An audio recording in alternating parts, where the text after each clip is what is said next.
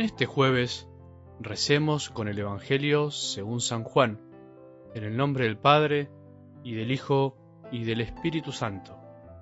Jesús dijo a sus discípulos, Dentro de poco ya no me verán, y poco después me volverán a ver.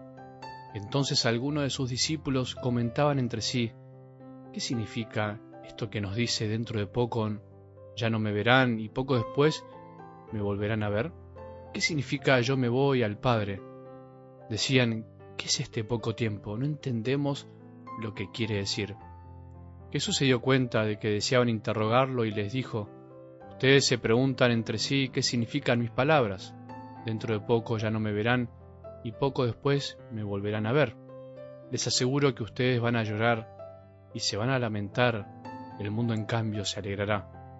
Ustedes estarán tristes, pero esa tristeza se convertirá en gozo. Palabra del Señor.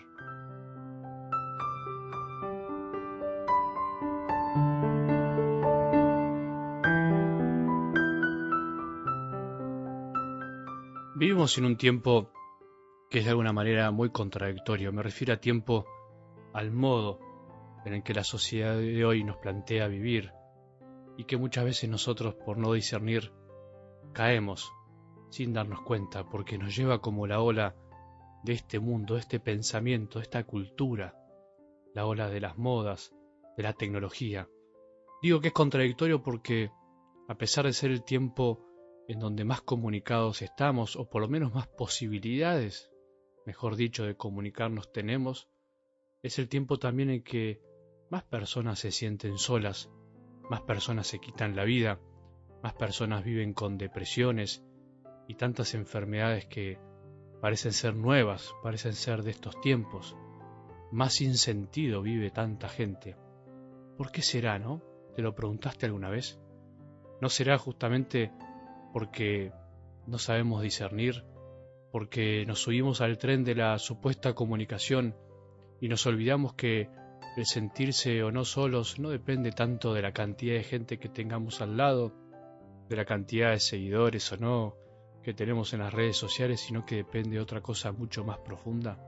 No te cansás de ver amigos, familiares, incluso te puede estar pasando ahora, que están al lado, pero sin embargo está cada uno con su celular, con su tablet, con su móvil, comunicándose con otra persona.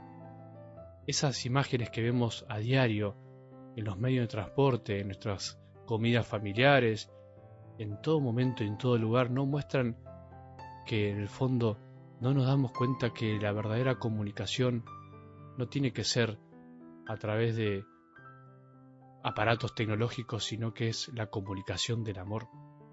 ¿No será que mucha gente se siente sola en el fondo porque no sabe amar, porque hemos perdido cierta capacidad de amar y no terminamos de darnos cuenta que el único que nos enseña a amar es el mismísimo Dios? Por eso el Señor nos promete y nos prometió desde el Evangelio del domingo que si amamos, Él va a habitar en nosotros con el Padre. Aquel que ama nunca se sentirá solo.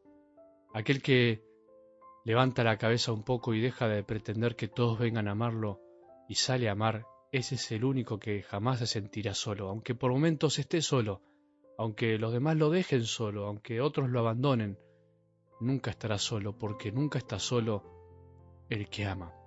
Dentro de poco celebraremos la fiesta de la ascensión del Señor a los cielos, el momento histórico en el que los discípulos vieron con sus ojos a Jesús volver al Padre. Habían dejado de verlo con su muerte, volvieron a verlo de una manera distinta, resucitado, y dejaron de verlo después de su ascensión.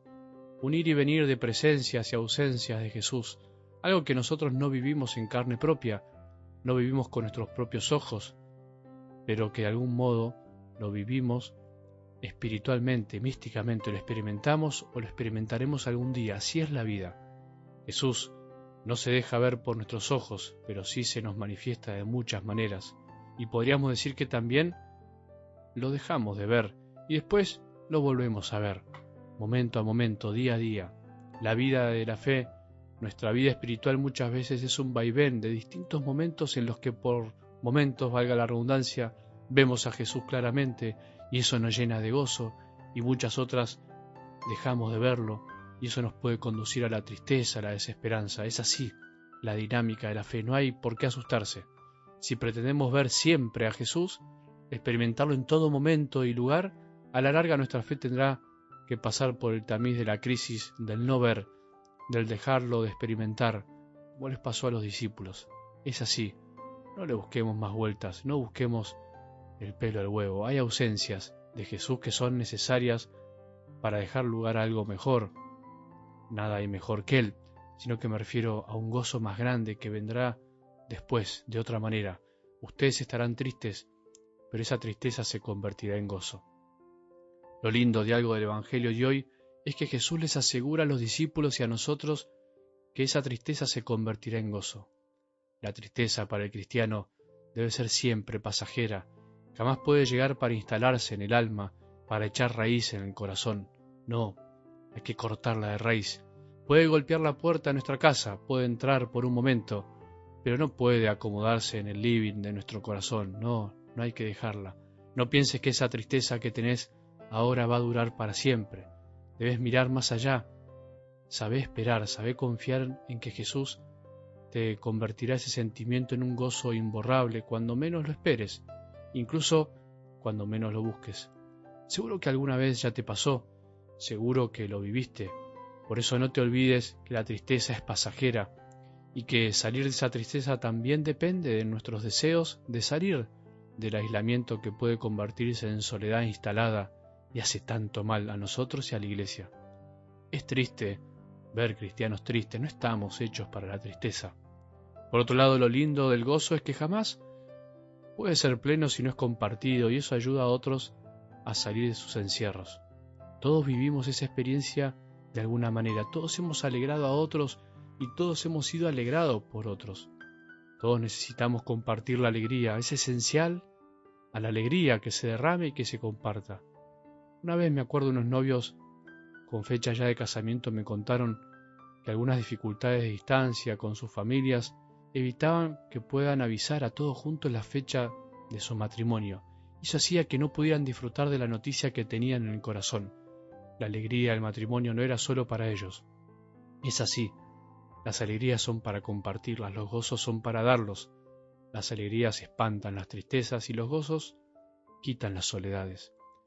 Si andas alegre, contalo, compartilo porque hace bien. Si andas triste, pensá de dónde viene esa tristeza, qué fue lo que la originó, para poder también compartirla. Pero mientras tanto andá y quédate en un momento con Jesús. Mientras tanto andá y buscá la compañía de alguien que esté alegre. Eso te va a ayudar también. Que tengamos un buen día y que la bendición de Dios, que es Padre misericordioso, Hijo y Espíritu Santo, descienda sobre nuestros corazones y permanezca para siempre.